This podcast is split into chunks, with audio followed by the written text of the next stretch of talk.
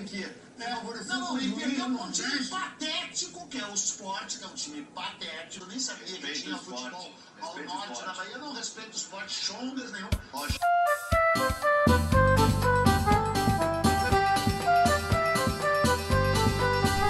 O Nordeste é a região brasileira que possui o maior número de estados, são nove no total: Alagoas, Bahia, Ceará, Maranhão, Paraíba, Piauí, Pernambuco, Rio Grande do Norte e Sergipe. Como parte do Brasil, o Nordeste também respira futebol. Clubes como Bahia, Vitória, Esporte, Santa Cruz, Náutico, Fortaleza, Ceará, ABC e América de Natal, só para citar alguns, são equipes tradicionais do futebol brasileiro, com títulos estaduais e nacionais, além de torcidas grandes e muito apaixonadas. Jogadores e treinadores nordestinos também sempre fizeram parte do esporte bretão. Nomes como Rivaldo, Daniel Alves, Dida, Juninho Pernambucano, Maestro Júnior, Zagallo e Givanildo Oliveira, por exemplo, marcaram e marcam o esporte até hoje. Apesar de completamente inserido dentro do ambiente de futebol, o Nordeste convive com preconceito constante dentro deste espaço. Preconceito esse que vai muito além do futebol. O Nordeste é a região onde se concentra o maior número de negros do Brasil. Foi a primeira região que os portugueses habitaram e se tornou economicamente importante para o país por conta da cana-de-açúcar e do pau-brasil, lá no descobrimento. Quando a capital do Brasil deixa de ser Salvador e passa a ser o Rio de Janeiro, o Sudeste se torna o grande centro da economia brasileira. E por consequência, o Nordeste acaba sendo aos poucos esquecido. São Paulo surge como o grande centro econômico do Brasil, e assim começa a receber migrantes de todo o país, incluindo do Nordeste. O nordestino, buscando melhores condições de vida, participa do processo de formação do povo paulistano. Essa migração constrói intrinsecamente ou não a ideia do nordestino como ser inferior, o pobre miserável que precisa do Sudeste para ser alguém. E esse pensamento permanece até os dias atuais. Os estereótipos ligados à região Nordeste estão enraizados. É comum a associação do Nordeste com a fome, a seca, a preguiça, a falta de emprego e oportunidades. No início de 2021, por exemplo, a revista Veja produziu uma matéria com a capa São Paulo, a capital do Nordeste. A matéria contava a história de nordestinos que foram para São Paulo e conseguiram se destacar em suas áreas de atuação profissional.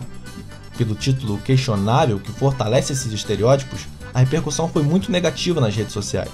Internautas e as próprias prefeituras de algumas cidades do Nordeste reclamaram do título e da ideia de centralização de poder no Sudeste. Diante desse preconceito, neste episódio do Não é Só Futebol, falaremos sobre como este problema se conecta com o futebol, com a presença do Cássio Zirpoli, um dos fundadores do portal 45 Minutos, um portal de futebol do Nordeste para o Nordeste, e com João Pedro Pereira, do portal TatiCast, que faz análises táticas dos times do Ceará. Seja bem-vindo, seja bem-vinda e vamos juntos.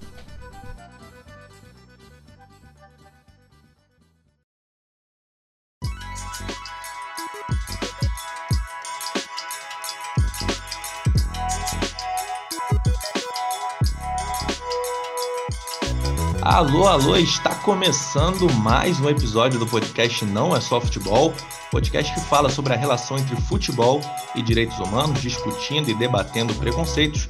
Já falamos sobre futebol, racismo, misoginia, homofobia e hoje a gente está aqui para falar sobre a relação entre futebol e o preconceito com o Nordeste brasileiro. Nesse podcast, junto comigo, estou aqui mais uma vez com dois convidados muito especiais. Primeiramente, começar com ele, o Cássio Zirpoli, ele que é um dos fundadores do portal 45 Minutos. Seja muito bem-vindo, Cássio. Tudo certo, Gabriel? Bora debater o assunto aí que é bem pertinente mesmo. Vamos nessa. E está aqui comigo também o João Pedro Pereira, ele que faz parte do, Tati, do TatiCast, um portal de análise de desempenho dos clubes do Ceará. Também tem trabalho com, com jogadores, com clubes. Seja muito bem-vindo, João Pedro. Valeu, Gabriel. Vamos debater bem esses assuntos, como o Cássio falou, assuntos pertinentes, importantes né, para o nosso, nosso futebol, para o nosso dia a dia em geral. E a gente está aqui para tentar construir um pouquinho melhor essas ideias, entender um pouquinho melhor. Show de bola. Então, gente, para começar, é, eu acho que não é segredo para ninguém, não é mistério para ninguém que há um preconceito em torno do Nordeste brasileiro, Sudeste, Sul. É, a gente tem apelidos, né? Mulher macho, cabeça chata, uh, Paraíba, né, muito usado também. E aí a gente tem também essa aplicação que vem para o futebol. Eu queria perguntar para vocês de que maneira esse regionalismo e esse preconceito contra o Nordeste se aplicam dentro do ambiente de futebol. Qual é a visão de vocês sobre isso? Olha, sendo é, generalizando o, o tema, eu acho que o preconceito é bem evidente, assim, é, é histórico, é, como diminuição, não só termos, porque são, é, é como, de vez em quando, até o trato, é, é, o, é o tempo que você usa para falar do, do, do tema, é, são as, a falta de conteúdo sobre o tema e muitas vezes, como, como você perguntou, muitas vezes as expressões que se falam com o tema. Hoje é bem menor, até porque, enfim, a comunicação vem mudando muito e, e antes algo que você falava ficava perdido ali num, num, programa que ninguém nunca mais assistia. Agora, qualquer coisa, ela é compartilhada zilhões de vezes, fica na eternidade. Então, tem até, eu acho que quem falava antes até tenta tomar um pouco de cuidado para não dar um vacilo desse. Mas, e, e, vejo também muita gente interessada em mudar, sem dúvida nenhuma, tem que, é, existe esse ponto. Mas também existe, existe um ponto que hum, tem, há uma geração é, de comunicadores que eu acho que não vai mudar, que acha que enxerga como algo menor mesmo é, o futebol da região como algo menor. Então, é, a gente vai quebrar essas barreiras com diversos, com diversas, de diversas maneiras. Mas é, eu acho sim que, que é algo que existe ainda hoje em 2021. Perfeito, perfeito. É, como o Cássio bem já falou, é, a gente já consegue perceber uma mudança, é, mas essa mudança muito causada por, por tudo que, que vem acontecendo também de mudança na sociedade como um todo, né? É, onde não só com relação à mídia, não só com relação à, à forma de tratamento da mídia e de comunicadores, formadores de opinião, mas também é, no próprio dia a dia do, do esporte, né? no próprio dia a dia do futebol, dos atletas, onde por muito tempo a gente é, viu e podemos dizer que ainda vemos jogadores que têm uma certa limitação né, uma certa resistência em querer trabalhar em clubes da, da região do Norte, do Nordeste, por achar que ali não tem projetos né, de futebol bem, bem feitos, por achar que os clubes da região não almejam nada de grande e aí os jogadores se colocam num patamar acima do, do que os clubes, né? mas é, também conseguimos ver já essa mudança. Conseguimos ver com o futebol bem estruturado, com os clubes se estruturando e melhorando o seu dia a dia, né, com relação a pagamentos, com, relações, com relação a projetos né, de futebol, de ter pretensões grandes, é, conseguimos observar exatamente essa mudança. E aí acho que não é algo que vai acontecer da noite para o dia, né? não vai ser algo rápido, a gente tem visto que é um processo, mas que com o tempo é, podemos observar e podemos sim chamar, eu gosto de chamar de evolução, porque não é como se antes é, a gente não tivesse esses preconceitos, mas antes a gente não debatia sobre eles. É, eles estavam ali guardadinhos, como o Cássio bem já falou, a internet e, e os dias atuais né, dão uma proporção muito maior para todos os casos, para alguém que coloca um apelido pejorativo, com alguém que vai numa transmissão e, e não, não tem nada de muito. É, está sempre naquela área mais superficial né, dos temas, errando o nome de, de clubes, como, como já vimos até de forma recente. E isso hoje, como acontecia antes, não é algo que passa é, despercebido. Hoje a internet dá uma amplificação muito maior para esses casos e, e exatamente por isso nós estamos aqui debatendo e podemos ver essa evolução. Né? Não, bacana. E João, aproveitando que você falou, você entrou nesse assunto de clubes, né, desenvolvimento de clubes, evolução. É, a gente tem clubes no Nordeste muito tradicionais, com torcida, com títulos brasileiros, Copa do Brasil, mas ainda assim há uma resistência em colocar esses clubes num patamar de clube grande, ou então colocar ali no mesmo bolo dos chamados 12 grandes, né, entre aspas, os clubes do Sul, de Minas Gerais, São Paulo, Rio de Janeiro.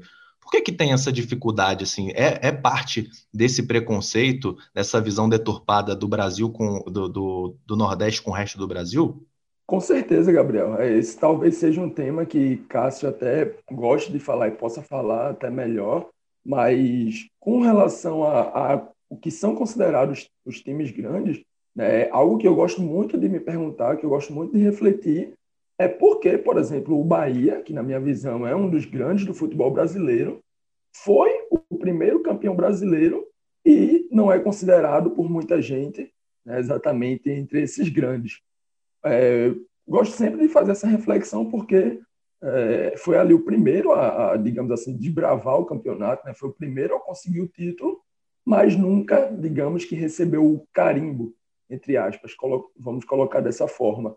E aí, é, muitos outros que são entre aspas, compatíveis né, com o tamanho do Bahia em vários outros pontos, em torcida, né, em títulos, em potencial financeiro, em projeto futebolístico de participações na elite do futebol, são considerados unicamente, né, podemos pensar, por conta do local onde, onde estão, né, seja ali no eixo sul-sudeste, né, que, que tem uma amplificação, tem uma cobertura maior da mídia, e, e acho que são reflexões que a gente precisa sempre fazer, e essa do Bahia é uma que e já há algum tempo eu, eu venho me fazendo, né? já há algum tempo eu venho perguntando, e na minha visão, a, a principal resposta é exatamente dentro desse preconceito, dentro dessa xenofobia e essa dificuldade de enxergar os bons projetos futebolísticos como eles são, né? como, como bons projetos, não só no folclore de ser um time legal, de ser um time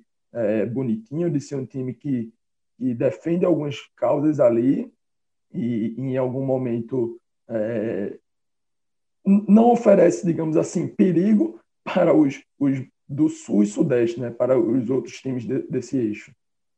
Essa questão do Bahia ela é muito emblemática, porque o Bahia é fundador do Clube dos 13, né, em 87, ou seja, o Bahia ele foi reconhecido institucionalmente naquela na, são mais de 30 anos para fazer parte é, desse grupo, mas ainda assim sendo tratado à parte para uma, uma, cobertura. É, e, e, o que é muito curioso, porque dos outros 12 times, durante muito. Hoje está menos, mas durante muito tempo, o discurso foi muito homogêneo entre os 12 clubes. E é óbvio que não é. Era, era tipo, do primeiro para o décimo segundo, parecia que não havia tanta diferença. Parecia que essa diferença, na verdade, era menor do que a diferença do décimo segundo para o décimo terceiro é, que naquela, naquela época, vamos falar disso, o Botafogo, Botafogo naquela época estava, hoje está mal, mas estava num jejum muito grande, né? Tanto que ele foi ser campeão carioca em 89, depois de 21 anos, nunca tinha sido campeão brasileiro naquele momento, já tinha vencido uma Taça Brasil, é óbvio que era a base da seleção brasileira, mas como clube, resultado, não tinha tanto de resultados. É, e, e, naquele momento, como clube, como é, conquistas do, do clube, do, do Botafogo para o Bahia, era tratado como se, como se fosse algo, uma distância muito maior do que do Botafogo naquele momento para o Flamengo, que era o grande campeão brasileiro da, da, daquela década. E é óbvio que não era. Ou, enfim, algum internacional que tinha é, ganho, vence, conquistado tudo nos anos 70. E isso ficou muito no imaginário da imprensa, que obviamente compartilha para frente e acho que passa para parte da torcida também. E eu estou dando só um exemplo. Mas eu acho que ele é muito além, muito além disso, porque isso a gente, 87, voltando para 2021, é, e, e, só dando um paralelo que é fora do Nordeste, a gente enxerga aqui no Nordeste, a gente sempre enxerga justamente por ter essa concentração desses 12 clubes como algo que para algumas pessoas parece imutável, a gente fica vendo exemplos de outros times do que precisa ser feito para quebrar isso. Aí você pega o Atlético Paranaense, é, que é da região sul, em tese está dentro de, um cenário onde não tem esse, esse preconceito que a gente está falando. Mas o Atlético Paranaense já foi isso no século 21 para cá, viu? De 2001 para cá. O Atlético Paranaense já foi campeão brasileiro, é, campeão da Copa do Brasil, vice-campeão brasileiro, vice-campeão da Copa do Brasil, campeão da Copa Sul-Americana e vice-campeão da Libertadores. E esse clube não é considerado no nível desses outros. Falta o quê? assim, é, tem que mudar o CEP, tem que tirar o, tem que tirar a Arena da Baixada ali e jogar em São, em São Paulo, no Rio de Janeiro. Aí, aí você traz para cá, tem, essa, essa, tem um pouco dessa relação também, porque você vai pegando as pesquisas de torcida, quando a gente falou Bahia, as, as principais pesquisas, pegando Ibope, Datafolha, Fluminense, Botafogo, Esporte e Bahia, esses quatro times, eles estão no mesmo patamar de torcida. Toda vez eles saem com um, 1%, 1,2%, 1,3%, eles ficam sempre. Isso não estou nem falando do impacto na margem de erro, estou falando do número que é divulgado. A, a, a última Datafolha foi dessa forma. A, a, a do Ibope, que o Ibope ainda usa uma casa decimal, o Datafolha não usa. O Datafolha ele só usa o primeiro número e ponto, não usa a segunda casa decimal, não. O Ibope já bota vírgula e bota uma casinha decimal. Aí tem lá, Fluminense com, acho que é, deu 1,9, aí em milhão, não era nem por cento nesse caso, 1,9 milhão, Esporte 1,8, Bahia 1,7, Botafogo, é, Botafogo e Bahia 1,7. Ou seja, um, ali, ali é um empate técnico dentro de um país que tem 200 milhões. Aí você fala, não, mas a, a, torcida do Fluminense e Botafogo é nacional. E qual é a diferença, pô? A quantidade de indivíduos é a mesma. É, ou seja, significa que no Rio de Janeiro, o Fluminense tem, e Botafogo tem menos torcida, muito menos torcida, melhor dizendo, do que o Bahia em Salvador e o Esporte no Recife. Aí não vale, porque a quantidade de torcedores desses times fora do Rio de Janeiro é maior do que. Pô, eu, e, na cidade? Que o fato de você ser inferior na cidade não conta? Então eu acho, eu acho a leitura muito equivocada que você você você você pega onde está a, a, a, suposta a suposta presença da torcida para transformar aquilo esse clube é de torcida nacional sendo que o número de indivíduos é o mesmo então é, e isso tendo tendo menos conquistas. Aí você fala como é que o time tem esse nível de popularidade tendo menos conquistas? Alguma coisa foi feita durante, durante esse tempo mas e, e que parte de quem acompanha da, da, da, da imprensa que a comunicação era diferente. Quando eu falo da imprensa ali, porque tinha um, um domínio do, do, Tipo, o Globo Esporte era nacional, era feito no Rio de Janeiro para o Brasil inteiro. A placar, acho que de São Paulo, era feita e distribuída semanalmente. Então, havia um controle do conteúdo muito maior. Por isso que a gente trata dessa forma. Hoje é muito mais descentralizado, e é cada vez mais descentralizado. Mas essa, essa concentração naquela época fazia com que esses times bem populares fossem vistos, como, como o JP falou, como é, algo folclórico quase. Tipo, o Santa Cruz tem 2 milhões, é folclórico. O Bahia, o esporte é assim, é a torcida animada e tal, e não tiver o mesmo grau de paixão, o mesmo grau de interesse, a mesma demanda por conteúdo, estava lá. Simplesmente não se entregava o conteúdo suficiente. Aí aquelas pessoas, com o tempo, buscaram outros meios. É muito interessante isso que você falou. Inclusive, era um assunto que eu já queria entrar no papel da imprensa nesse desenvolvimento de, de preconceito com a região uh, nordeste do país, né? A gente tem, claro, você falou que antigamente era muito mais, hoje com o advento da internet, os próprios podcasts, o próprio trabalho que vocês fazem aí no 45 minutos tem muito mais conteúdo é, voltado para os clubes do Nordeste, uh, programas esportivos que agora também foram separados por, por estado, por região do país. Mas a gente ainda tem, tem muitos canais, muitos programas de veiculação nacional, e aí, e aí fica evidente né, essa falta de interesse na cobertura de clubes que fogem ali do eixo, né, do, do, do eixo sul-sudeste ali. É, então, até que ponto assim a imprensa é, é a grande culpada, ou até que ponto a imprensa tem parcela de culpa nessa, nessa segregação uh, de, de, regiões do país. E até que ponto também os clubes entram nisso, né? Você falou do, do Clube dos 13, mas esses clubes entre si uh, gerando esse afastamento entre eles e os clubes do Nordeste. Como é que você vê isso, Cássio? Eu não vou uh, ranquear se é a maior, maior culpada e tal, mas dizer que, que a culpa não é grande não tem como não. Acho que a culpa é enorme. Tem uma parcela de culpa enorme é, na, na, forma, na forma da comunicação. É, é só é, a, a, placar, porque todo a placar, eu sou fã da placar, fui assinante durante muito tempo. Foi, foi um presente que meu, eu ganhei a primeira vez que eu tive uma assinatura, foi um tio meu que me deu. Foi, eu achei um presente de aniversário fantástico. Então a, a placar ela formou, acho que, sobretudo na minha geração, quase todo mundo. Mas e você lia porque e, você, e você lia gostando, mas depois com o tempo você você, você vai, vai crescendo, vai tendo acesso a outro, a outro, tipo de conteúdo, você vai vendo que algumas coisas ali eram equivocadas. Com muitas, é, muitas matérias do Nordeste eram só é, era o Jacozinho, não sei nem se o placar fez mas assim, é, é, o Jacozinho, é o atacante folclórico que o, que o Bahia está revelando, aí conta uma, uma história lá, do, uma história do cara fazendo alguma festa. É, é, o, é o time que bota 30 mil. É, tipo, Corinthians você analisa do, você analisa o lateral esquerdo reserva. No, aí aqui, é, ah, a média de público tá 25 mil pessoas, vê que torcida maravilhosa. Era, era uma diferença.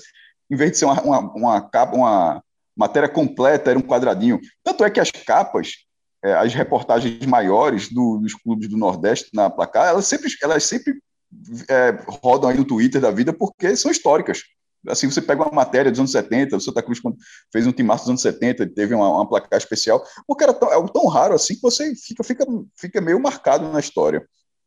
É, a, a placar tinha é, jornalistas contratados aqui na, na, nas capitais para matéria, é, jornalistas freelancers, mas assim, aparecendo de vez, de vez em quando. Conheço alguns, inclusive, mas é, e eu acho que isso fez parte dessa base. Eu, tô, eu falo placar porque era, era hoje talvez a galera não tenha dimensão. A placar era assim, era um, um colosso de, de, de, conteúdo. Era uma revista que todo mundo comprava. Quem gostava de futebol, todo mundo comprava a placar. Você tinha um jornal da sua cidade, que tinha lá o caderno de esporte diário, e você comprava placar no final de semana. Era, era um negócio gigantesco. Então, ela faz parte, ela fez parte, sim, é, da forma como era tratado. Os, os é, é, é, muito porque a gente está falando no podcast aqui sem a imagem, mas isso, é, você tentar ilustrar que muitas imagens eram folclóricas e, e, isso na época não era visto como errado. Era, era assim, até visto como legal lembrar disso aqui, mas depois você vai vendo que era restrito aquilo que era que aquilo era, era tipo a, a, pauta era aquela e pronto. Você não você não, não, se aprofundava tanto. Quando a gente fala, quando eu falo hoje, você, porra, é, a, gente, a, gente, gravou no dia que a gente estava fazendo essa gravação ia ter o jogo entre Bahia e o Independiente pela Copa Sul-Americana. O cara quer saber como é que o Bahia vai jogar, como o Independente vai jogar, se o, se o time do Bahia está tá preparado para a partida, se, é, se o lateral a dúvida na lateral esquerda foi tirada, qual é a melhor, qual é a melhor lateral esquerda para essa posição. É, é, a mesma análise tática que a gente enxerga quando tem o Palmeiras, quando tem o Flamengo, quando está jogando a Libertadores, quando tem o São Paulo, e não aqueles cinco minutos para falar, porra, vai ter, hoje vai ter Bahia Independente na Fonte Nova. Já pensou esse jogo com o público? Seria 50 mil pessoas na Fonte Nova, seria uma festa linda, seria um jogo histórico tal. Aí, pum, próxima pauta. Não, pô, isso, isso enche o saco. Só que isso, em algum momento da história, dizer isso, na hora que você ouvia, você achava legal. Pô, falaram do meu Bahia, pô, aí, disseram lá, não sei o quê. Mas era uma migalha, era uma migalha que você não percebia que era migalha. E com o tempo você, e você vai crescendo, você vai desenvolvendo, você vai desenvolvendo, você vai vendo que aquilo é migalha. E acho que as pessoas não querem migalha, elas querem conteúdo. E, e, e, hoje existe, e, o que é muito curioso sobre esse papel da imprensa, que a imprensa ela fez isso tudo, né, ela não fez isso, não digo nem de forma proposital, eu digo porque era a comunicação, a comunicação simplesmente mudou. Só que ela mudou, de repente, parte da imprensa, dessa imprensa, não enxergou isso, demorou muito para enxergar. Aí o que é que acontece hoje? Hoje, essa parte dessa mesma imprensa já tenta buscar esse conteúdo desses clubes, entre aspas, periféricos. Só que hoje ela tenta retomar esse campo com o campo já preenchi, sendo preenchido. Então ela já entra numa concorrência. Num cenário onde essa imprensa era dominante, hoje, ela, e, ela, e, ela, e ela simplesmente ignorou esse conteúdo, ou, as, outras, é, outras pessoas começaram a abordar esse conteúdo e de repente ela vê a importância de que a, a grande imprensa viu a importância de ter aquele conteúdo e agora ela tenta recuperar esse terreno, mas agora com um terreno muito, é, muito mais difícil. Quer um exemplo disso? É ranking de qualquer coisa é, de ranking de finanças, ranking de pontos, ranking, era dos 12 times, as, as, os maiores salários do Brasil. Você bora, os maiores salários do, dos, quando a gente fala os 12 times são São Paulo, Palmeiras, Corinthians e Santos de São Paulo, Flamengo, Vasco, Fluminense, Botafogo do Rio, Cruzeiro, Atlético Mineiro de Belo Horizonte e Grêmio Internacional de Porto Alegre. Pronto, aí você fazia um ranking de quem somou mais pontos no Campeonato Brasileiro, esses 12. Porque em algum momento eles eram, de fato, os, eles são os 12 que mais somaram pontos, certo? É nesse estou querendo. A discussão não é essa. A discussão é que o recorte acaba em 12. Por que não vai até 15? Por que não vai até 20? tá, tá entendendo? Por que acaba em 12? Porque só é interessante mostrar os 12 que mais somaram pontos. Você sabe que são aqueles 12, mas poderia ser o 10. Você pensa, pô, 12 não é ranking de nada, pô, ranking é top 10, os 10 primeiros. Mas você bota, se colocava 12 justamente para englobar esses 12 times. Porque não existe ranking em lugar nenhum que você diga os 12 melhores. São os 10 melhores. Os 15 melhores, os 20 melhores, são números mais precisos. Mas você colocava 12 para englobar isso. Por que não os 15? Então, o recorte, o porque o interesse era só até esses 12. As, as maiores vendas desses 12, as maiores. Aí, de repente, alguém começa a fazer com outros dados. Aí, aí você bota os 20, já engloba. Aí isso começou. O ranking de finanças hoje, é, a gente é, também citou na gravação, a gente estava gravando no final de abril para maio, que é quando saem os balanços financeiros anuais do, dos clubes. Todos os clubes de futebol, como qualquer instituição, tem que divulgar um balanço das suas finanças, receitas e despesas do último ano. Antes, eu garanto a você que era só esses 12 e ponto final. Até que alguém começou a fazer do Bahia, alguém começou a fazer do esporte, alguém começou a fazer do Ceará. Hoje, as instituições, porque já tem, já tem instituições financeiras, a parte da imprensa, são agências que já fazem isso e a imprensa já pega o conteúdo disso, né? que ela já faz nos 30 primeiros. Porque ela enxergou que além daqueles 12, existiam muitos outros, existiam muitos outros times populares. Como é que você vai ignorar um Bahia com esporte, Ceará, Fortaleza, Ceará, tudo com mais de um milhão de torcedores? Você está ignorando o mercado. Por que você ignora o mercado? Não é nem um pouco inteligente. Só que em algum momento ninguém parava para pensar nisso. E hoje já se começa a pensar nisso, só que aí o terreno já, o ranço também que existe, o ranço já está muito grande também. Aí, para quebrar esse ranço, demora um pouco. Assim como se criou um ranço, você tem que quebrar o ranço. O Cássio falou dessa questão, o Cássio e o João, aliás, falaram sobre essa questão de, de personagens, dessas matérias caricatas envolvendo o Nordeste, né? E aí eu estava tava pesquisando, estava estudando e vi uma matéria bem, bem legal, inclusive, do, do UOL sobre o Givanildo, né? E aí ele fala como, como ele fez parte, assim, dessa, dessa questão de, de não ter oportunidade em algum outro clube, assim, um clube uh, do Sudeste, por exemplo, ele fala do Flamengo, que até recebeu uma sondagem, mas que não foi para frente porque ele era do Nordeste, né? Ele era esse cara, essa figura emblemática, esse personagem, e aí não cabia dentro de um clube de, dessa, de outras dimensões nesse sentido, assim, do clube dos 12. Então tem muito disso, né, que vocês falaram aí sobre essa questão de, de personificação, essa questão do personagem nordestino e essa resistência a esse personagem nordestino, porque é um personagem, né, seria um personagem e não um profissional, alguém competente uh, ah, para exercer o trabalho. É mais ou menos por aí, né, João? Exatamente, Gabriel. É, do próprio Givanildo que você mencionou, né, como atleta antes de treinador, Givanildo foi um jogador de seleção brasileira, né, disputou 13 partidas de seleção brasileira e quantas vezes, né, Givanildo é um cara que volta e meia tá no, no, nos radares, na mídia, mas muito do que Cássio falou e você trouxe agora, muito do personagem, muito do cara lá que, que não ri, né, de um cara que tem um, um time, um 4-4-2 clássico, né, muita gente falava ali, quando menciona esse 4-4-2, já lembra do Givanildo, mas pouco se fala né, do, do jogador, dos, dos feitos, dos grandes, grandes títulos. Né, em algum momento, até o próprio rei do acesso se tornou algo meio que folclórico. O Givanildo Oliveira, nascido em Olinda, é um ex-jogador de futebol que fez sucesso no Corinthians e seleção brasileira. Como técnico, possui mais de 40 títulos, é o recordista de títulos estaduais no século XXI e foi o responsável por levar o Paysandu à Libertadores de 2003. Além disso, também é conhecido como o Rei do Acesso, o treinador que ajuda times a subirem de divisão. Apesar do vasto currículo, Givanildo nunca teve oportunidade de comandar um dos chamados 12 grandes do futebol brasileiro os quatro do Rio, os quatro de São Paulo, os dois de Minas ou os dois do Rio Grande do Sul. Em entrevista ao UOL, ele conta que não o contrataram por ser, abre aspas, do lado de lá. Ele disse o seguinte: O único motivo que eu vejo é porque eu sou do lado de lá. Eu tenho na minha cabeça que existe preconceito sim. Não teve treinador com os títulos que eu tenho no futebol brasileiro. Por tudo que eu ganhei, por tudo que eu fiz e ainda estou fazendo no futebol, tenho certeza que se eu não fosse de lá, eu tinha trabalhado logo logo no time de ponta.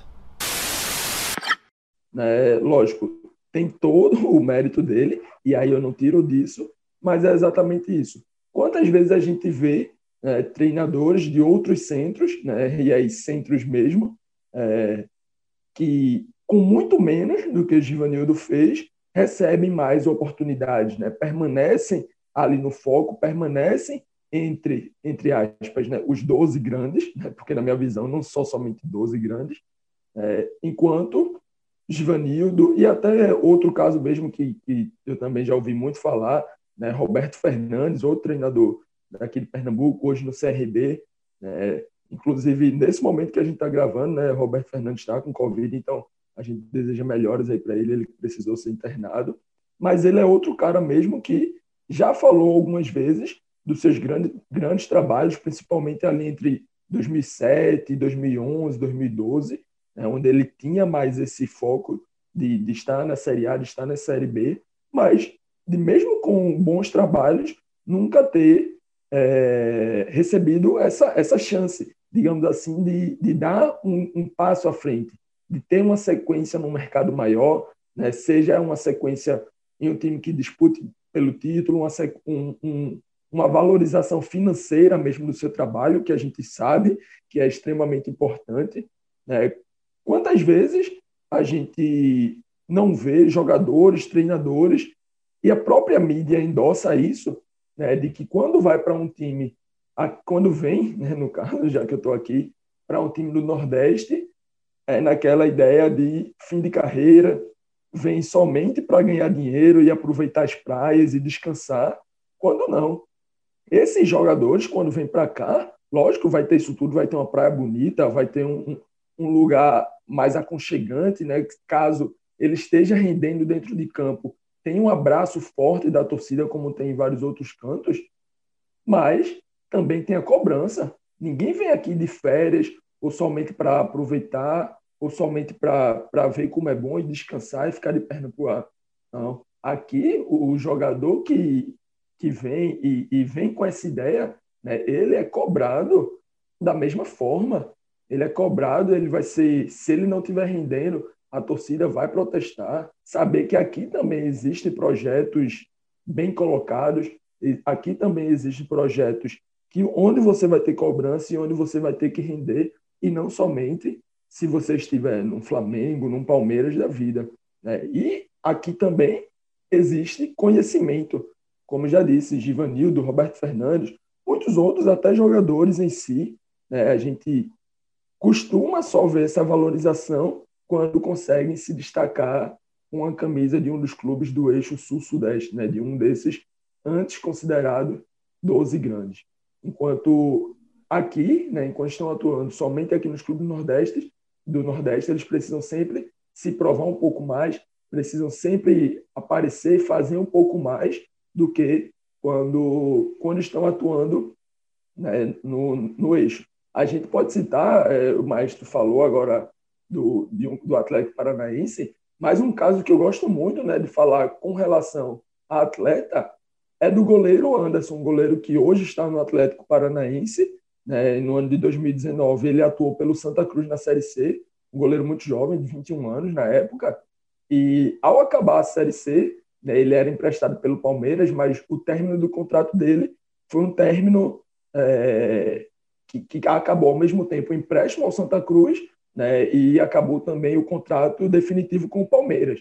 E aí ele se acabou indo para o Atlético Paranaense, né? E nessa ida ao Atlético Paranaense, mesmo sem ter feito nenhum jogo, ele passou a ser convocado de forma recorrente para as seleções de base, né? A seleção sub-21, a seleção olímpica que hoje é, é tratada de uma forma maior. Quando essa é, essa atuação veio acontecer ainda no Santa Cruz, né? Ainda na Série C, onde desde já ele poderia ter sido contratado poderia ter sido convocado pela seleção. Mas não, isso só veio acontecer a partir do momento em que ele saiu. A gente pode achar que foi somente uma coincidência? Pode, e pode realmente ter sido uma coincidência. Mas também pode não ter sido. Né? Também pode ser só mais uma prova exatamente desse ponto, de que nunca é suficiente quando se está aqui, quando se está atuando aqui, né? enquanto está o, o seu futebol aqui dentro do Nordeste, e, e, e, parece nunca exatamente ser suficiente para que o jogador tenha essa valorização. É, João, é, é bastante interessante mesmo essa relação aí de, de treinadores, de jogadores, é, quando atuam no Nordeste ou quando são nordestinos, né? E como é que como funciona esse tratamento com eles. Um outro caso que eu pensei aqui, enquanto você falava, é do Rogério Ceni, né? É um cara que não é nordestino, mas é um cara que cresceu como treinador uh, no Fortaleza, né? Treinando o time do Fortaleza e quando ele vai, por exemplo, agora para o Flamengo, ele foi muito criticado e muito cobrado, e muito dos comentários que se via era no Fortaleza ele conseguia treinar, mas no Flamengo não. Quando ele pega um time grande é diferente. Então, por que que, por que, que treinando o, o, Fortaleza é uma coisa, treinando o Flamengo é outra, não é, não é o mesmo trabalho, não é, não é a mesma profissão que ele está exercendo. Então tem essa, essa questão do, da torcida também, né? De tratar os clubes do Nordeste como inferiores. Ainda só pegando o gancho que o JP falou em relação, é, até a questão de treinador também, que era sobre a questão do preconceito com o Givanildo, logo, logo no começo da resposta dele, eu acho, inclusive, que é uma coisa mais voltada para treinador. E até você para, para pensar, isso talvez tenha até um pouco de preconceito nisso, porque não existe um preconceito com jogadores. O Flamengo, por exemplo, sempre teve muitos nordestinos. Júnior, é, é nordestino, Zagallo é nordestino. É, então, assim, essa não é. Não, não, não vou dizer que nunca teve. Muitos. Nunes era é, Sérgio Pano, muitos dos grandes ídolos do Flamengo foram, é, foram do Nordeste. Mas a figura do comandante menos. Eu, inclusive, é já existe até uma discussão, é só você ver a quantidade de treinadores negros na primeira divisão. Essa, essa já foi uma pauta, essa já virou até uma pauta nacional, que é um número mínimo. Mas a, de treinadores com esse perfil também é pequeno. É como se é até chato falar, mas é como se fosse assim: para ser jogador, ok, para comandar, não. É, tipo, porque a, a, questão de Giovanni Oliveira realmente ele, ele, ele verbaliza isso sobre esse preconceito, de ter sentido esse preconceito. Então, é uma, é uma questão. Aí você fala, pô, mas Zagallo foi treinador alagoano. É, mas outros, é, uma, é ele, ele é nordestino quase assim que de nascença. Então, assim, existem outros de base maior de, de, você passar tipo, a vida toda no Nordeste, fazer sua carreira no Nordeste e virar um treinador. Estou falando mais nesse perfil. Zagallo não, não é tanto nesse perfil. Nunes, por exemplo, essa, o ataque... a questão da exceção, né, Cássio? Não dá para tratar. E também tem, além, além de ser a questão da exceção. Mas é mais por, por assim, Zagallo não fez a carreira do Nordeste, ele nasceu. Tipo, o Nunes já fez. Nunes, Nunes brilhou. Nunes, foi, Nunes chegou a ser convocado para a Copa do Mundo jogando no Santa Cruz. Foi cortado por lesão, mas foi convocado. Então ele já era uma estrela. É, é isso, que eu quero, é isso que eu estou querendo dizer. Ele, ele, não, ele não. Ele era nordestino já no futebol. O Zagallo não. Zagallo é mais. Né, é só para colocar essa diferença. E nessa questão de Rogério Senna, eu acho que existe uma transição de time para time. Mas é muito mais fácil bater dessa forma, de dizer que no Fortaleza ele serve, no Flamengo ele não serve. Enquanto muitas vezes, e aí JP é um cara que conhece muito bem isso, muitas vezes é um modelo de jogo. Ele jogava de uma forma do Fortaleza, no Flamengo você quer jogar de uma forma um pouco diferente, essa adaptação demanda tempo a, a, e, a, e, o Flamengo não tem tempo, o Flamengo precisa ganhar título, e ganhou os títulos, inclusive. Perdeu alguns, mas ganhou o Campeonato Brasileiro, é, não, não, ganhou a Copa do Brasil. E isso acaba tendo uma pressão maior. A pressão maior é natural. Ele foi de um clube de um milhão e meio, dois milhões de torcedores para um de mais de 40 milhões. A pressão é natural. A pressão é, é de ser maior e diferente. Mas a, as, justificativas para isso parecem ser muito simples. É, não, era porque no Fortaleza, no, no Fortaleza é, é mais fácil. E eu acho, veja só, existem clubes onde realmente não existe pressão. Não estou dizendo que, existe, que, que não existem esses clubes. Esses clubes existem. Mas não é o caso do Fortaleza, não. Eu, eu acho que, inclusive, depõe muito contra quem fala de que não há pressão para treinar o Fortaleza. Eu acho que é, é, algo muito fora da realidade, é algo muito na bolha. E é uma bolha até difícil de entender, porque hoje em dia você dizer isso é, é, é você bater no peito que é desinformado, tá ligado? Assim, ó, eu sou ignorante mesmo. Porque assim, e, além cara... de, e, maestro, Nesse próprio caso do Rogério Ceni, além de não conhecer, digamos, o trabalho ali dentro de campo, é não conhecer mesmo a história da, de, do que foi a carreira dele, porque no próprio Fortaleza, em 2018, quando ele chega, a torcida fez uma pressão tremenda. Ele tremenda, quase foi tremenda. demitido. Exatamente pela demissão dele, porque não venceu o estadual. Não venceu o estadual. Exatamente. Ficou, aí... a, a, passagem de Rogério Ceni, que já se tornou o maior treinador da história do Fortaleza, e um dos maiores treinadores da história do futebol nordestino, porque a quantidade de conquistas que ele conseguiu na, no, no, no, e resultados que ele, que, que, ele conseguiu no tempo que ele, ele esteve à frente de Fortaleza é algo bem considerável.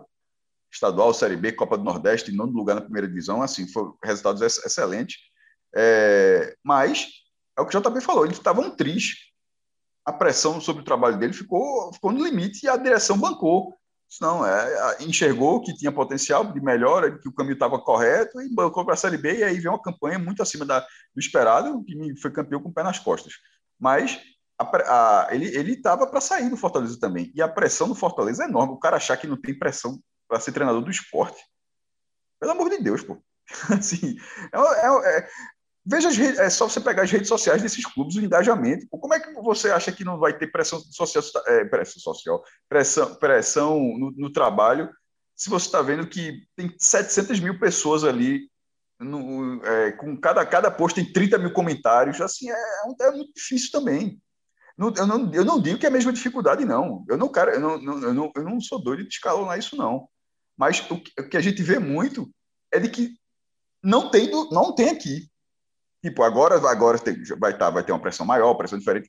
Vai ter uma pressão diferente em alguns cenários, porque o, é, você, quando joga a Libertadores do Flamengo, você tem uma pressão para ser campeão da Libertadores. É diferente. Mas, veja só, tratando de forma proporcional, você está jogando a primeira divisão no Fortaleza, seu salário é altíssimo. O cara, o cara que é treinador do Fortaleza ganha 150 mil reais, pô. Ganha 200 mil reais. E que alguém que ganha um salário desse não, não, é, não, é, não vai ser cobrado? É, pô, é, toma, tem que ser cobrado, né? O salário desse tamanho para tem, tem, tem, que ter, um, acho que o resultado tem que ser grande também. E, e, e não, e, e por muitas vezes não consegue. Então, como é que alguém, alguém acha que está rasgando dinheiro? Isso não se rasga dinheiro, não. Você pode até rasgar dinheiro no sentido de que o cara não merece um salário desse tamanho. Mas eu estou falando de rasgar dinheiro no sentido de, não, pô, o seu salário, você, o seu salário é esse, mas pode ficar tranquilo aqui, qualquer resultado serve. Não, qualquer, qualquer resultado que serve, não. Falando agora um pouco de torcida, é, você, o caso já levantou um pouco a questão de, de Ibope e tudo mais, número de torcida, a gente sabe que tem torcidas muito grandes ali pelo Nordeste, e, e eu queria saber, assim, como é que é o tratamento de torcedores desses clubes do Nordeste quando eles vão assistir ao clube uh, em outros estados, no Sul, no Sudeste? Tem uma perseguição assim por parte da torcida e essa questão de, de preconceito regional se aflora? Há gritos assim uh, preconceituosos nesse sentido, nessas torcidas no ambiente de estádio de futebol fora do Nordeste? Eu, veja só, eu, eu acho que tem sim, mas é, tem dos dois lados. Não, também não, é, não, vou, não existe o o, a figura do, do coitadinho. Eu acho que o cara escuta a provocação e, e devolve a provocação. Eu acho que escuta muito mais, porque vai, como você falou, é, cabeça chata, Paraíba, como se todo o Nordeste fosse Paraíba, então baiano, todo o Nordeste fosse baiano. Ou como se ser baiano fosse algo menor, porque assim, são é, tem duas coisas na mesma palavra. Uma é, é, é, falar um estado e resumir a região inteira, e outra é você falar o estado como se dizer o estado fosse algo menor, cara Paraíba.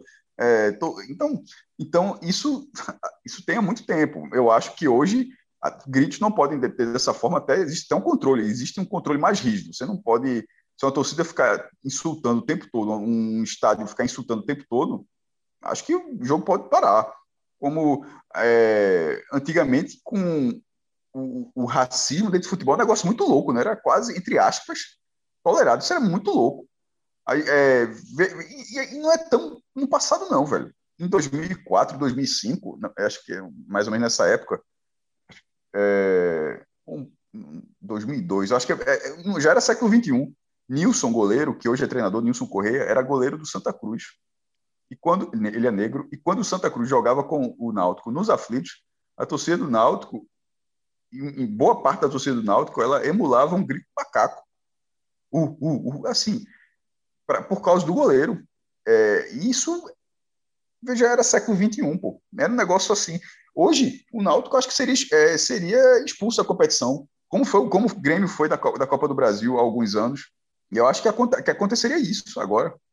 E o Náutico, é, no ano passado, ele fez uma camisa preta contra o racismo e pedindo desculpas, assumindo o passado racista que lá no, início do clube não se permitia negros, e o garoto propaganda da campanha foi Nilson, que aceitou. Nilson, inclusive, depois foi goleiro do Náutico, certo? Ele foi goleiro do Náutico campeão pelo Náutico. Mas isso marcou muito ele quando era goleiro do Santos, porque era um negócio assim inacreditável. É, é criminoso. E Nilson virou, aceitou ser garoto propaganda dessa campanha. E, e, a, e, essa campanha teve um. Ela foi a, a, aceitação dela por parte da torcida do Náutico e da, das torcidas rivais foi gigantesca. Então, você. Ou seja, o próprio clube reconheceu aquilo e passou por cima daquilo. Então, é algo, foi algo muito importante. É, e eu acho que existem alguns movimentos de outros lugares para ter essa, esse fortalecimento. O Flamengo, acho que no ano passado, no Dia do Nordestino, que, que curiosamente foi criado em São Paulo, por causa dos imigrantes lá de São Paulo, o Flamengo fez um vídeo legal. A grande parte da torcida do Flamengo é do Nordeste, jogadores importantes do Flamengo são do Nordeste. E, enfim, ele, ele se comunicou com o público dele, porque era assim: ele simplesmente tinha essa torcida e, mas não era algo que você se comunicava. Era uma torcida, a torcida ali do Flamengo, lá no Nordeste, mas e ele criou esse canal direto para se comunicar com essa torcida que eu acho importante. Muitos desses torcedores são sócios, chamado torcedor off-rio, né? como, como, como eles falam. É, e, ou seja, isso nos últimos anos eu acho que está se amenizando um pouco. Eu acho que é um grande problema ainda, porque torcida, eu acho que torcida visitante é um problema em qualquer lugar, na verdade, no Brasil. A xenofobia parte, a falta de segurança é imensa. Você, você mesmo na sua cidade e para o interior, a torcida visitante no Brasil é um problema. Mas você indo para outro estado, eu acho que você escuta, escuta muito, muitas é, coisas desse tipo e cortando a própria carne, dentro do próprio Nordeste, acho que a gente já passou por uma coisa que está diminuindo, que era a torcida de fora ser a vergonha do Nordeste. Ou então, a, e, a Paraíba não tem time para torcer. Ou seja, as, as próprias torcidas dos centros que têm os clubes maiores fazendo isso com os clubes menores. Eu, eu acho que isso também não era legal. É, quando tem a torcida visitante, botar uma faixa lá, vergonha do Nordeste, apontando para a torcida visitante lá de outro, de outro estado, porque tinha torcedores de outras cidades locais. Eu sou, eu sou um entusiasta das, das torcidas, e o cara ser do Nordeste, torcer para o time Nordeste. Porém, eu não tenho nenhuma objeção para o cara morar no Nordeste torcer para o time de fora. porque eu sou simplesmente, eu acho que a liberdade é, a liberdade é plena. O cara, o cara escolhe o que quiser em relação a tudo, escolhe é, escolhe a sua orientação sexual, é, sua visão partidária dentro de um cenário, obviamente, correto e humano, escolhe o time que quiser, tem problema nenhum. Eu não, eu não, não sei o problema. Agora, eu, eu, acho que eu tenho o direito de achar que é mais legal tipo, o, cara, o cara de Salvador, o cara ser Bahia ou ser Vitória, o cara de Fortaleza ser. Eu, eu, eu, eu, tenho, eu acho que esse direito eu ainda tenho, de achar isso mais legal. Mas o cara ser Fortaleza ser Flamengo não tem nenhum problema. O cara não pode ser desrespeitado por isso. Isso, isso, isso aqui não é, isso não é legal. Então, a, a gente, quando vai, quando, quando vai fora da região, é, escuta muito e dentro precisa ter esse controle também, nesse tipo de situação. Que eu acho que é o ranço lá e cá. Mas, vi, mas sobretudo, mas para não botar tudo na, dentro, do, dentro de como se fosse algo igual, é um K que é uma resposta ao ranço de lá. Tipo, que se criou um ranço lá, aí você cria, você cria essa barreira aqui. Mas essa barreira existe também. Então, acho que ela precisa ser quebrada dos dois lados. Caminhando agora para o final, né, a gente conversou aqui de, uma, de várias coisas, vários assuntos, como essa, esse preconceito com o Nordeste atua uh, dentro do ambiente de futebol, mas a gente vê que cada vez mais tem mídias alternativas, até programas de TV uh, ah, voltados para esse público, voltados para time do Nordeste, tendo uma cobertura maior. Claro que ainda tem um problema uh, em vários pontos, mas eu queria saber de vocês se vocês veem essa melhora, essa melhora nessa, na, na cobertura, ou no desenvolvimento, ou na aceitação de clubes do Nordeste como clubes grandes, como clubes que fazem parte de fato uh, do futebol brasileiro, parte importante do futebol brasileiro, e como combater o problema que ainda existe, né? Programas de veiculação nacional, por exemplo, uh, ter pouco espaço uh, voltado para o tratamento desses clubes do Nordeste. Então, seriam essas duas coisas. Se melhorou, e como combater o que ainda está ruim. Queria ouvir primeiro do João, depois o Cássio pode seguir em sequência. Melhorou, eu vejo sim essa melhora, é, muito, e primeiramente, porque a, a, internet, né, com o advento da internet, podemos colocar assim, passou a dar espaço para muitas outras mídias. Né? E aí, o, o, os próprios nordestinos, pessoas aqui, aí eu posso citar o próprio caso do Cássio, que, que na minha visão é um dos, dos grandes expoentes dessa mídia independente, né? seja com seu blog, seja ali no período que ele passou dentro do Diário Pernambuco, que não era independente, mas logicamente focado no, no futebol estadual, né? no futebol do, de Pernambuco, nos times é, principais, nos times de Recife, e principalmente com né, o projeto aí que ele é um dos criadores, que é o 45 Minutos, é, essa, esse entendimento de criar algo do Nordeste para o Nordeste né, é, começou a abrir esse espaço, começou a mostrar para o torcedor da própria região de que sim, ele pode ter uma cobertura boa, uma cobertura diária, uma cobertura adequada sobre o seu time. Né? E a partir disso, esses, esses projetos como o 45 Minutos, como o TatiCast, é, a própria Copa do Nordeste em si, né, passando a ter um, uma regularidade de acontecimento, começou a mostrar para as outras mídias, né, começou a mostrar, digamos assim, para a mídia mais hegemônica, as, as redes de TV maiores, né, os canais com mais visibilidade, que existe ali um público e existe sim algo a se falar, algo a se, a se estudar, né, algo a se ver exatamente no dia a dia e não só tratar da forma folclórica, né? Não só tratar os times como ah, tem uma boa torcida, não só tratar como é, o, o, o, fim de festa ali, né? Digamos, o fim de carreira dos jogadores e, e vejo esse crescimento muito porque essa mídia independente passou a trazer. Né? Era algo que eu iria falar ali mais atrás, mas é, é, é até bom esse ponto onde aqui em Recife, né, mesmo aqui em Recife, eu cresci, e aí eu sou ali de, do ano de 98, então já, já nasci ali com um pezinho no século XXI, podemos dizer, né? mas eu cresci amando o futebol, mas sem conhecer praticamente as minhas raízes. Né? Eu gosto muito dessa parte de análise tática, não toa trabalho com isso, né? estudo para ser treinador um dia, mas eu cresci sem saber sobre como o Náutico ali da década de 60, né, que foi vice-campeão nacional, o Náutico, onde Pelé, próprio Pelé, o rei do futebol, diz que foi um dos times mais difíceis que ele já enfrentou. E eu cresci sem conhecer esse time, sem saber como ele atuava. Né? Conhecia ali os, os grandes destaques, por logicamente por nome, né? mas não tinha um, um, estudo, algo mais aprofundado, né? seja o, esse Náutico da década de 60, seja o Esporte de 87, seja o Bahia de 88, ou até o próprio Bahia de, de 59, que foi esse primeiro campeão brasileiro.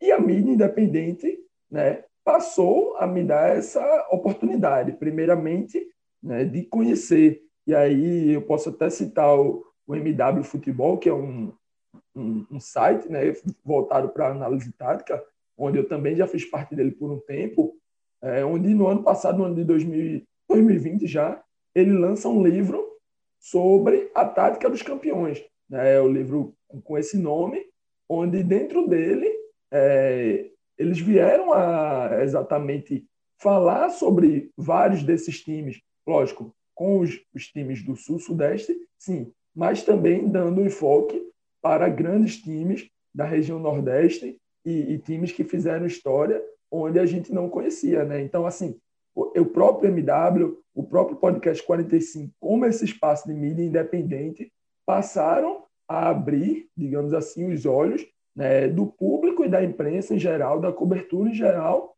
para o que é feito e o que é produzido aqui dentro do próprio Nordeste, aqui dentro do, da, própria, da, da nossa própria região. Né? Alguns anos, o Sport TV ele criou é, as praças, de, de, passar um giro nas praças. Isso já foi uma abertura. Antigamente tinha ali na, nos debates, que todo mundo gosta de debate da mesa redonda e tal, é, era, era focado ali e você esperava alguns minutos, na ESPN também, e tal, na Fox. É, o Sport TV acho que foi o primeiro, até por, pela estrutura da Globo, de ter emissoras em todos os cantos do país, de passar um, o, o, giro quase diário no Recife, em Salvador, em Fortaleza, em Belo Horizonte, assim, de outros estados, e esses estados já, já trazem notas de outros estados com, com menos resultados no futebol, porque a gente está falando aqui dos resultados no futebol, né? Assim, da, mais do que a força do estado em si, mas tem clubes com relevância disputando as principais divisões de cada temporada. E ele foi, o próprio Sport TV foi fazendo isso. Mas, obviamente, na grade é um espaço pequeno ainda. É, você, de vez em quando, você quer busca, você busca informações o dia todo. Aí a Globo, a Globo criou os seus portais, é, o Globo Esporte em tudo quanto é região, para alimentar o hard news de toda. Porque só do concentrar no, o eixo Rio-São Paulo, um pouco. Porque, veja só, quando a gente fala de eixo, eu já é, há muito tempo acompanhando isso, eu vejo que até o pessoal de Minas e do Rio Grande do Sul acham que existe um eixo. a gente acha que existe o eixo dos 12, o pessoal de Minas e de Porto Alegre acha que existe o, Rio, o eixo do Rio São Paulo, e o de Rio São Paulo, o do Rio acha que existe em São Paulo, e o de São Paulo acha que existe no Flamengo. Não no Rio, mas para ser bem específico, no Flamengo. Então cada um vai vendo o seu. Mas a gente aqui está, ou seja, a gente está alguns degraus abaixo, então a gente acha, acha dos 12. E isso, é, isso foi mudando. A placar acabou, que tinha uma força, acho que ela está mais concentrada na internet e acabou é, entrando, ela acabou tendo uma disputa com outros vários centros. Então, hoje, o cara, para se informar sobre o Ceará, o cara vai na placar? O cara não vai na placar, com todo respeito. O cara, o cara não vai. O cara vai, vai nos no jornais da, de Fortaleza, vai nos jornalistas, você já vai na comunicação ainda mais direta, você vai, você segue os jornalistas que cobrem esses clubes, os setoristas desses clubes, é, canais independentes que surgiram, muitas vezes de torcida, onde tem algumas são mais críticas, outras são mais brandas, querendo não estar tá com a torcida, ou, ou, outros, com maior, outros com maior independência, o cara começa a ter outros tipos de mídia, em vez de ser só conteúdo de texto, o cara quer análise, o cara quer um podcast, o cara quer um vídeo, o cara, enfim, quer um, quer um resumo do jogo. E, ou seja, os formatos aumentaram, a quantidade, os formatos de conteúdo aumentaram, e a, de, e a quantidade de gente com conteúdo também aumentou. Então, na verdade, é o que eu é sempre falo, quem dominava, quem tinha esse controle, ele, a Globo continua sendo dominante, mas a placar não é mais dominante. E a Globo já é dominante de outra forma, ela era dominante de ter a palavra final. Se saiu na Globo, é, é aquilo. Hoje não, é, pode sair na Globo, pode ser informação, mas ó, eu vi outro canto não é assim não. Aí de repente um, outros dois cantos falaram que não é bem assim não. Aí de repente não que a Globo tá, é, que ela que ela mentiu, não é isso não, mas é que a apuração não estava completa. Outro lugar conseguiu essa apuração completa. Em outros tempos é, vou dar um exemplo, assim, nos anos 80 saiu uma matéria na Placar ou na Globo e tal, e de repente o jornal do Ceará trouxe a informação correta. Mas o, o Brasil não soube porque só estava lá no Jornal do Ceará. Então ficou a versão dominante. Hoje isso não aconteceria. A, a, essa versão do Ceará seria compartilhada, compartilhada, compartilhada, compartilhada, e ela acabaria se sobrepondo. E, então, é, eu sempre falo assim, um exemplo, não tem nada a ver com 87, mas o Campeonato Brasileiro de 87, aquela questão do quadrangular. Não, que o regulamento foi modificado depois. Desde o início a gente sabia aqui que não tinha sido modificado depois, tinha sido mod... mas era o, o jornal do Recife, porque estava mais interessado naquele assunto, falando aquilo, e aquilo morreu ali aquilo hoje em dia, a, a forma como aquele campeonato aconteceu, tudo que aconteceu naquilo acontecesse hoje em dia, tudo seria diferente. Porque a cobertura de tudo seria diferente. O, o, o WO, será que existe o WO? Já pensou? Porque eu fico imaginando assim, estaria sendo transmitido ao vivo que um clube está levando o WO. duvido que o clube levasse. Eu acho que o clube já teria jogado a partida.